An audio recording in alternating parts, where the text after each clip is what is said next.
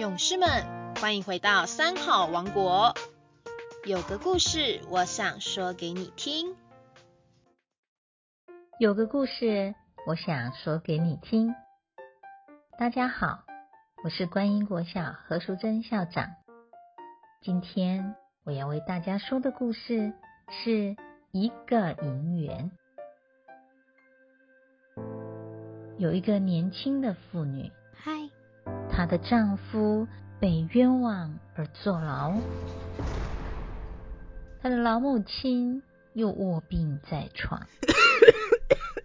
这时候家里已经穷到没有米可以下锅了，三个年幼的小孩子天天吵着要吃饭。面对这样的穷途末路，这位妇人逼不得已，只能拿出家里仅有的一点东西去典当，预备抓药给老母亲吃。然后买米煮给孩子吃饭，只是事情并不是那么顺利。当他到当铺里当了一块银元后，就去药铺买药。药一买好，正要付钱的时候，老板说：“这一块钱是假的。”夫人一听。简直悲痛欲绝，心想：牢狱里的丈夫没有办法去救，重病在床的老母亲没有办法医治，小儿小女嗷嗷待哺，也没有饭可以吃，这怎么办呢？走投无路的他，想着自己。实在没有办法再活下去了，于是他走到一条河边，准备投河自尽。当他跳到水里的时候，刚巧一个阿兵哥路过，发现了，就立刻跳下水，把他给救了起来。年轻的妇女被救起来以后，心情很激动。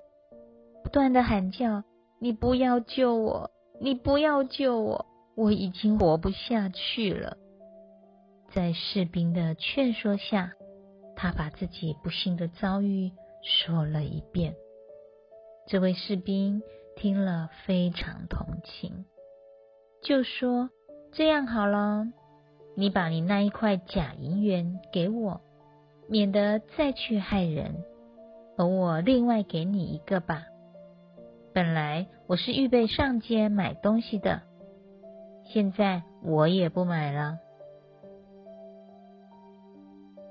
士兵回到营房后，不久就随着部队到前方去作战。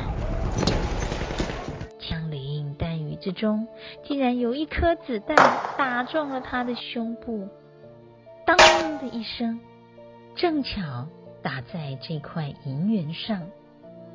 银元都打得凹陷了，但是他却皮肉未伤，这真是叫他既惊讶又欢喜。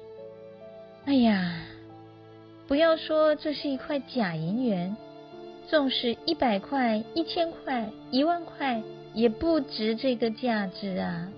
因为他救了我一条命啊！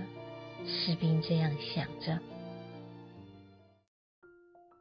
各位好朋友，一个人做好事，冥冥中自有善因善果。像这位士兵，他救了走投无路的妇人，一块假银元竟然救了他的性命。如果没有这一块假银元，后果想必是不堪设想的了。因此，我们在这个世间上。做人处事，随手的功德，随口的功德，随心的功德，这些不要怕多，多多做功德，多多行善，自然会开花结果，得大利益哦。故事讲到这里，谢谢大家，我们下周三再见喽，拜拜。